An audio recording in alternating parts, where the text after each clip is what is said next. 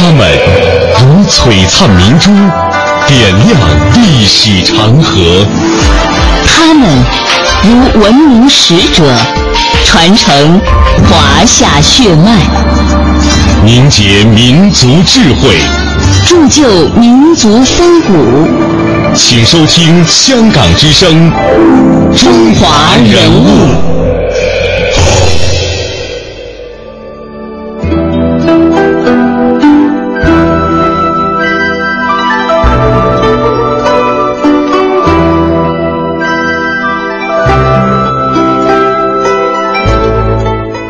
品读中华人物，启迪智慧人生。各位好，我是主持人曼斯。各位好，我是郑博。今天的中华人物，我们和您一起走进的是中国奥委会主席何振良先生。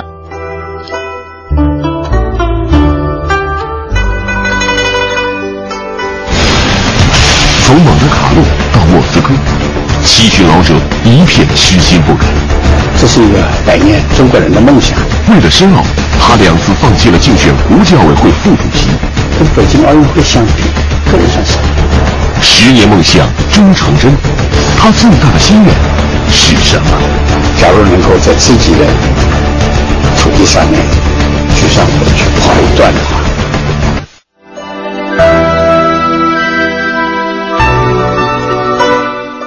何振良，江苏省无锡市人，体育外交家。新中国体育先行者，新中国体育历史的见证者，现任国际奥委会执行委员会委员、中国奥委会名誉主席，曾任国际奥委会副主席、中国奥委会主席、国家体委副主任。何振良先生两次参加北京申办奥运会的任务，两次担任申奥投票中方陈述人，是北京申奥由失败到成功的标志性的人物。他在国际奥委会的地位、威望和他的影响，他的经验和他出色的语言表达能力，他在暮年所付出的巨大的身心劳动，为北京申办2008年夏季奥运会成功发挥了极其重要的作用。应该说，何振良是新中国体育走向世界的见证人，也曾经被外国的一些体育刊物评为全世界最有影响的十大体育领导之一。人物。穿越时空，人生启迪智慧，人文润泽心灵，人性彰显力量。香港之声，中华人物，为你细数那些被历史记住的名字。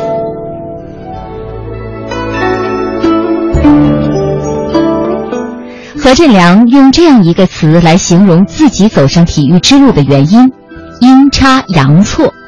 他说：“我是在啊毫不知情的情况下，开始了与奥运会的第一次接触。”一九五二年七月，何振良突然接到通知，要他参加赫尔辛基第十五届奥运会。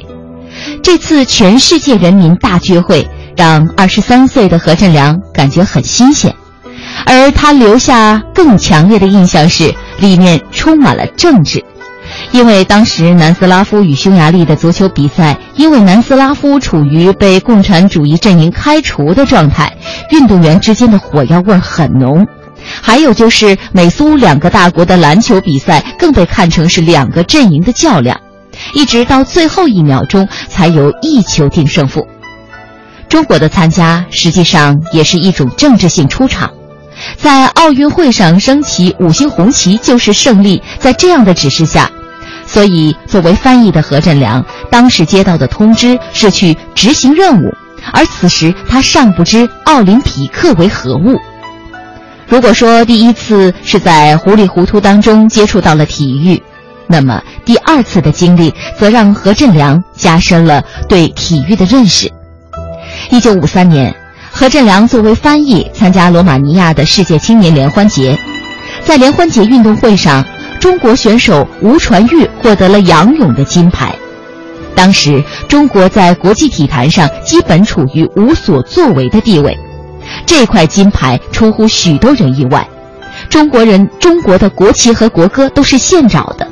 何振良说：“这是中国人在国际比赛当中拿到的第一块金牌。”我当时激动的心情难以形容，再也控制不住自己的眼泪。我第一次体会到，体育对民族凝聚力的增强，对民族感情的升华，有如此独特的魅力。一个偶然的契机，让何振良开始从事体育工作。那是一九五四年年底，何振良在二机部被团中央借调，参加由吴学谦带队的国际农村体育大会。转到莫斯科时，在火车上遇到国家体委代表团，团长是国际司副司长张连华。当时国际体委啊刚刚成立不久，需要大量的外语人才，何振良被推选为当时的一个对象。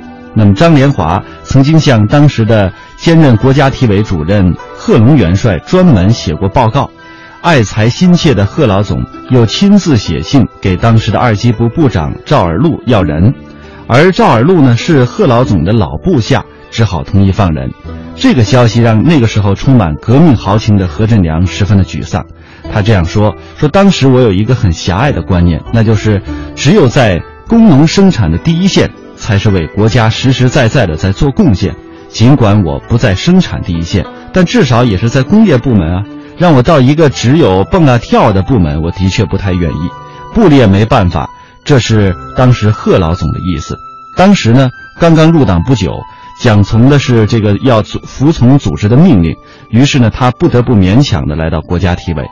何振良后来还引发了一场小小的人才纠纷。说到这儿呢，要提到外交部当时几次想调何振良过去，国家体委提出了一个要求，用外交部的三个翻译来换这一个。呃，等到外交部的这三个人来了，体委还是不同意。一九六四年的时候，何振良被借调到去莫斯科参加党的会议。一次陪周恩来同志参加完一个外事活动之后，总理呢让他一起去小食堂吃饭，当时贺老总、乔冠华都在。乔冠华当着总理的面提起这件事，以为贺老总不会驳面子，谁知贺老总回答的非常干脆，说：“你们外交部需要人才，我们体委就不需要人才了吗？”就这一句话就给顶了回去。一提此事，何振良笑笑说：“人生的机遇很多，如果当时还在工业系统，也许从机关到车间，从车间到工厂，我也不知道会怎样。如果外交部调成了。”人生会是什么样子，又是很难想象。不过已经选择了一条路，就再也不必回想，你就走好它，走到一个最能发挥你的人生价值的极限。何正良跟体育事业打了一辈子的交道。一九五二年七月，他作为新中国第一个奥运代表团的成员，参加了赫尔辛基奥运会。此后不久，他从团中央调到了国家体委工作。在以后的二十多年时间里，何正良直接参与了中国重返奥运大家庭的工作，是新中国第一位国际奥委会委员。可以说，何正良是新中国体育走向世界的见证人。一九九三年申奥时，何正良六十四岁，临近快退休的年龄。他曾想。用北京申奥成功为自己同事一生的体育事业画上一个完美的句号，可惜这个愿望没能实现。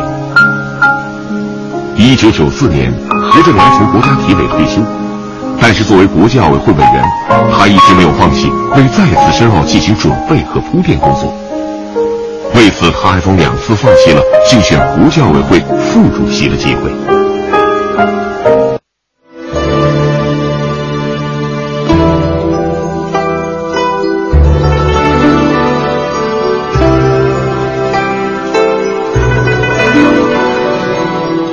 提到何振良始终是与申奥密不可分的。虽然北京成功申奥，并且举办了最好的一届奥运会，并不是何振良一个人所能办到的，但是何振良这个名字却是中国奥运人的一个浓缩。申奥的道路布满艰辛，一九九三年的北京就以两票之差遗憾落选，而面对北京的失利，何振良是这样表现的。所以，确实，为什么抱着这种不安的心情去啊，等待着命运的这个宣判呢？啊，这是很残酷的事情。整个过程要等待，要等待，要坚持住。那一天，电视机前观众看到的是时任国际奥委会第一副主席的何振良微笑着走上了主席台，站到国际奥委会第二副主席澳大利亚委员高斯帕的旁边。我已经在准备着，当时全世界的电视都在准备着我，就是蹲坐在这个台上，是不是？我怎么来面对这个基本上可以定下来的失败，或者说这个叫失利吧？所以您看到的是我带着微笑上台，尽管不是很，我又不能给我台下的那些北京市奥运北京市的代表团一个错觉，好像胜了，是不是？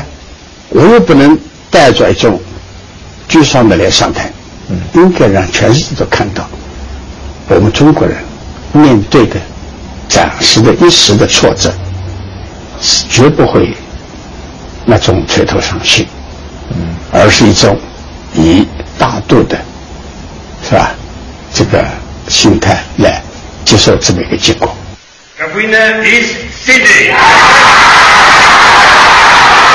当国际奥委会主席萨马兰奇宣布。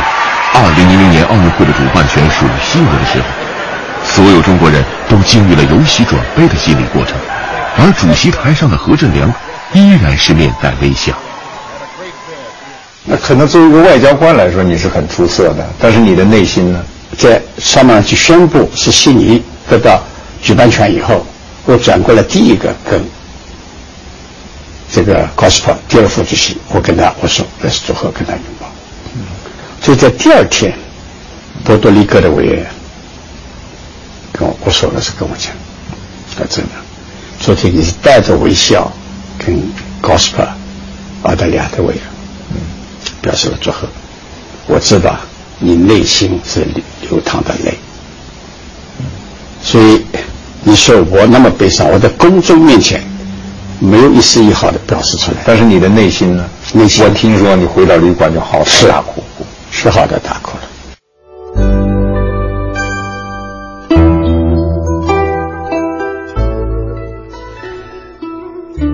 在一九九八年的时候，中国决定再一次申办第二十九届奥运会。当时年近七旬的何振良再一次主动请缨，挑起了再次申奥的重担。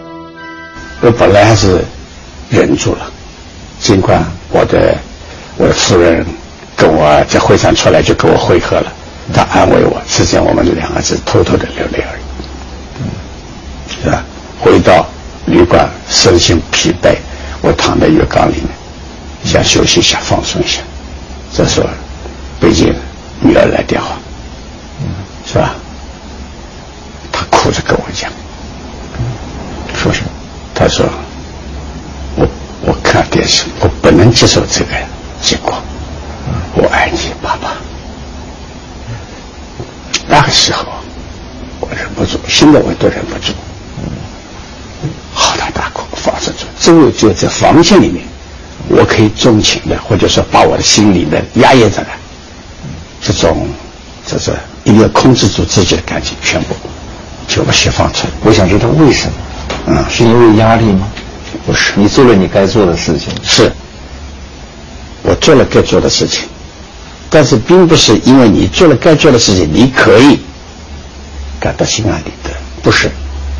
因为你说知道，嗯，你当你知道全国人民那样的，嗯，强烈的语言希望得到我们举办权，一旦一旦你知道老百姓为了支持申办，做出那么大的这个努力，跟。不管是物质上的，不特别首先精神上的，你就知道你所肩负的责任的重大，是吧？这个你你一种对不对？没有能够完成使命这种感觉，并不是出于自己个人，而是感到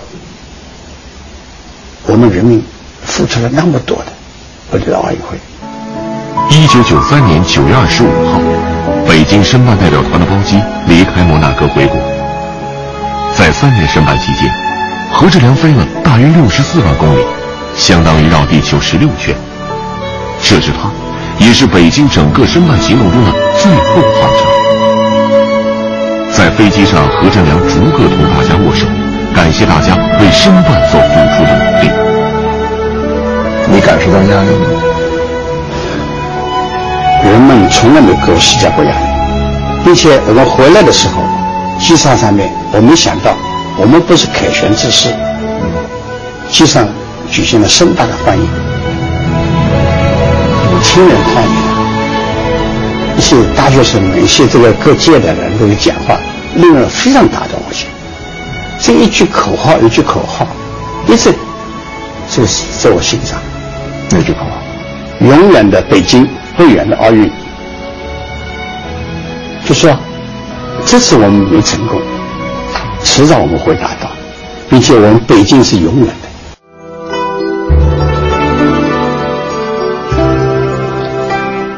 二零零一年七月七号，俄罗斯的国际奥委会上，何振良真诚而慷慨的奥运陈述感动了很多人。也成为了北京第二十九届奥林匹克运动会的成功举办奠定了良好的基础。我们再一次重温二零零一年申奥的演讲稿。主席先生，国际奥委会的委员们，无论你们今天做出什么样的选择，都将载入史册。但是只有一种决定可以创造历史，你们今天这个决定可以通过体育。促进世界和中国友好相拥在一起，从而造福于全人类。将近五十年前，我第一次参加了奥林匹克运动会，那是在赫尔辛基。从那时起，我就深深地爱上了奥运精神。和祖国的许多同胞一样，我认为奥林匹克价值理念具有普遍意义。奥林匹克圣火照亮着人类前进的道路。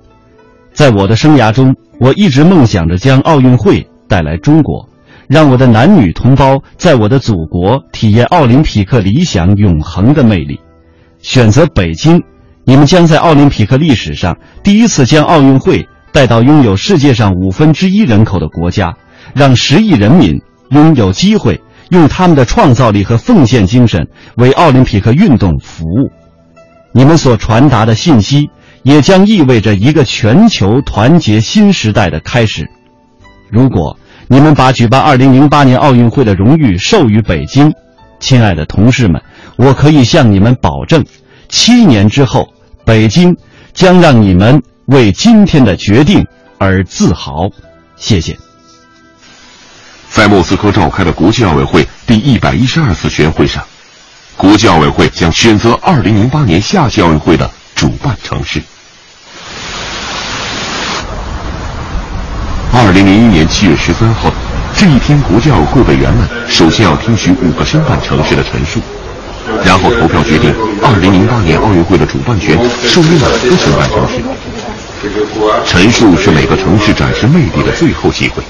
上午，共有三个申办城市的代表团发表陈述：大阪、巴黎和多伦多。中国代表团的陈述被安排在了下午。到了下午的时候。中国奥委会名誉主席何振良在最后做了陈述。听很多报道说，很多代表是被你的发言真诚所打动，大家觉得你的发言很精彩。实际上，我就把我心里的话讲出来了。有人替你起草吗？有几个起草委员会的，有几个起草的人，我都不满意。事先排练的时候，嗯，有人建议我。说是这样办那样办，说过。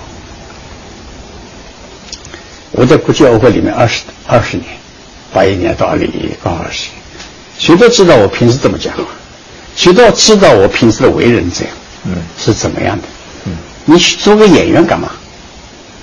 我就很自然的，嗯，跟委员、跟同事，把我的心里话掏出来跟他讲，所以第一句话是用了。别人用话，但是我自己加以改造了。嗯。Monsieur le Président, mes chers collègues, Mr. President, dear colleagues, no matter which decision you make today, it will be recorded in history. However, one decision will certainly serve to make history. With your decision here today, you can move the world and China toward an embrace of friendships through sport that will benefit all mankind. 这个多伦多的申办委员会的主席，在听他参加了这个全全会里面，莫斯科的全会，各个城市的这个陈述都听了。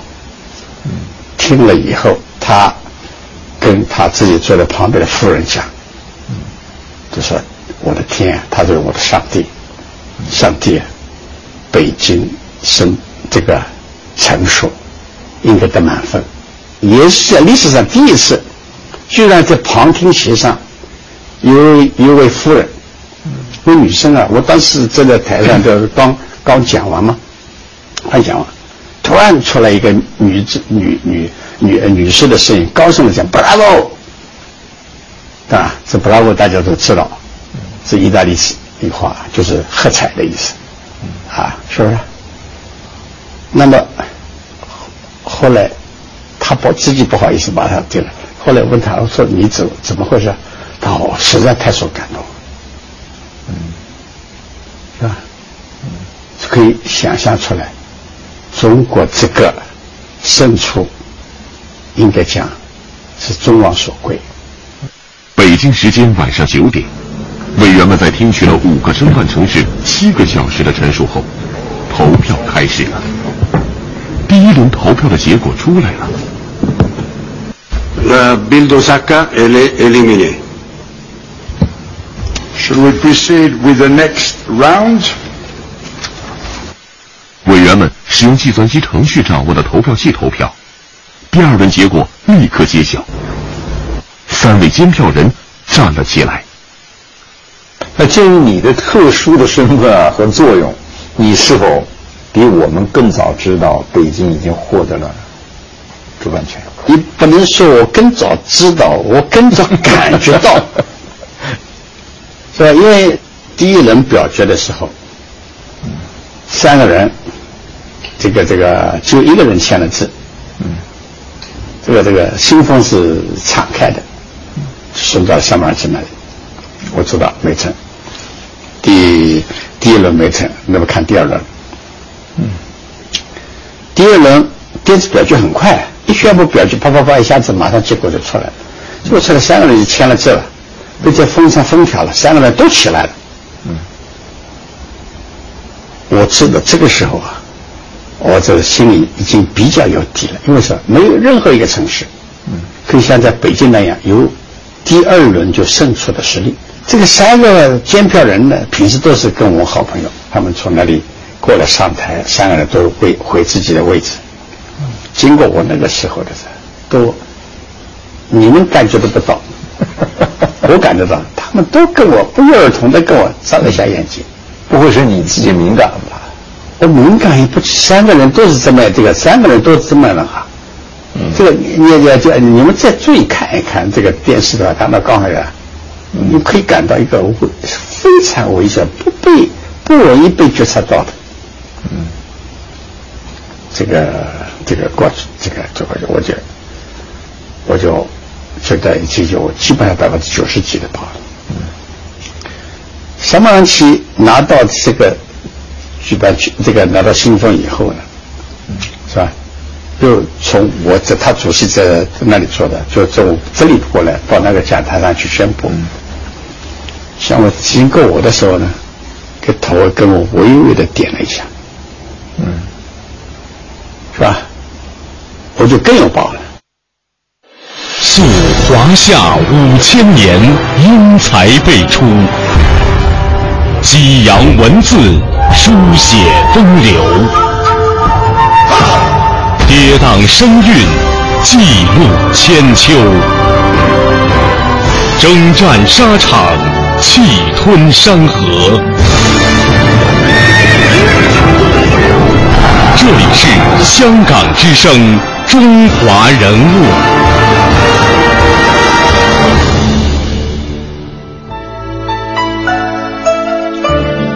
虽然时隔多年，当我们再次听起何振良先生来讲述这样深奥过程的时候，我们依然是心情澎湃的。那在节目的最后呢，让我们再一次重温前国际奥委会主席萨马兰奇先生宣布北京成为第二十九届奥运会举办城市的精彩场景。The games of the 29 Olympiad in 2008 are awarded to the city of Beijing.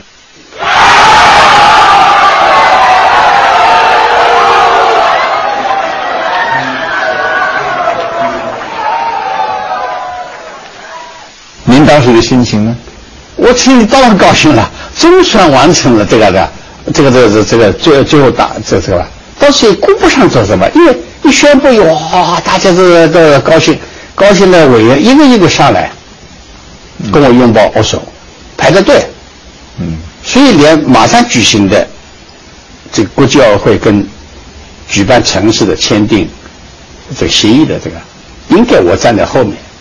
嗯，这个我都没办法过去了，都是在一个一个来跟我拥抱。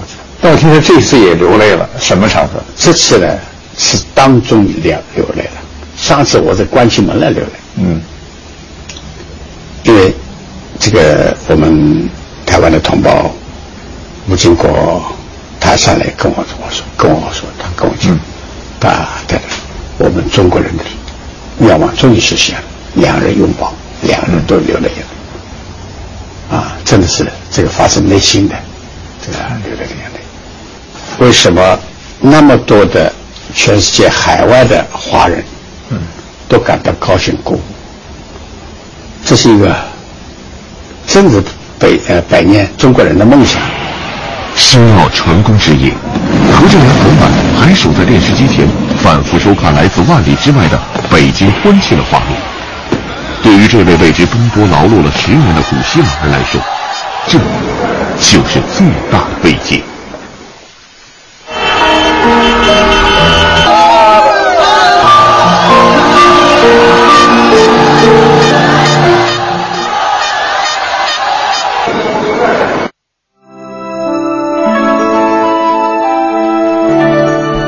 好的，中华人物被历史记住的名字。今天我们和您一起走进的是国际奥委会的名誉主席何振良。